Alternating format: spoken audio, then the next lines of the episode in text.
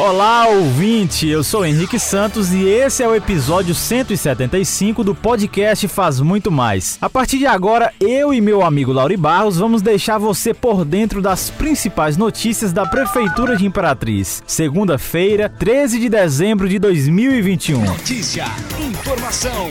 Olha, Lauri, na manhã desta segunda-feira, o secretário de Planejamento Urbano, Alessandro Pereira, da CETRAN, Leandro Braga, e técnicos das duas pastas se reuniram para tratar sobre o plano de mobilidade urbana de Imperatriz. Esse plano está sendo desenvolvido por essas duas secretarias do município com supervisão do governo federal. É isso mesmo, Henrique. O objetivo principal do plano de mobilidade urbana é orientar para que as ações e investimentos estejam de acordo com a visão da cidade. A Lei Federal 12.587 exige que municípios com mais de 250 mil habitantes elaborem os seus planos de mobilidade até abril de 2022.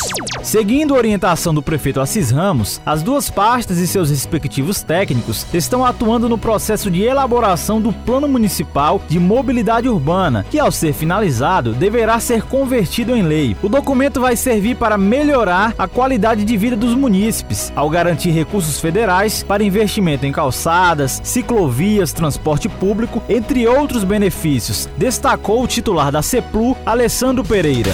Infraestrutura. A Sinfra iniciou o trabalho de recuperação da estrada de acesso ao povoado São José da Matança na sexta-feira, dia 10. A medida visa melhorar o escoamento agrícola da bacia leiteira e o transporte da comunidade. Segundo o titular da Sinfra, Zigomar Filho, o município deslocou máquinas, caçambas e trabalhadores que concentram esforços para viabilizar em pouco tempo a melhoria das condições de trafegabilidade no perímetro da MA 386 ao povoado Matança.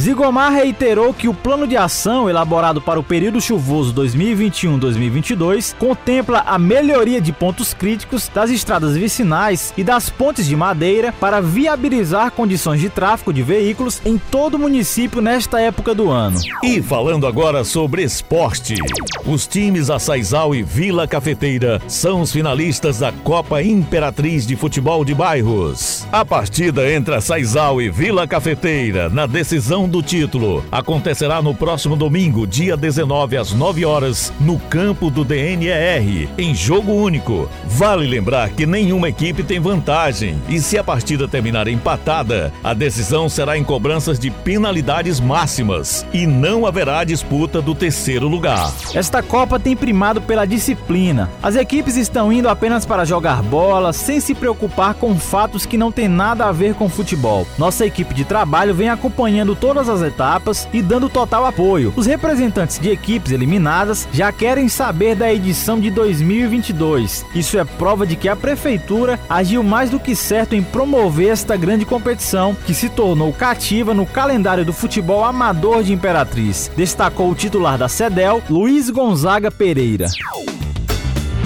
E por aqui encerramos o podcast Faz Muito Mais da Prefeitura de Imperatriz. Agradecemos pela sua atenção, lembrando que esse e outros episódios você pode acessar no portal imperatriz.ma.gov.br barra podcast, redes sociais e principais plataformas de streaming.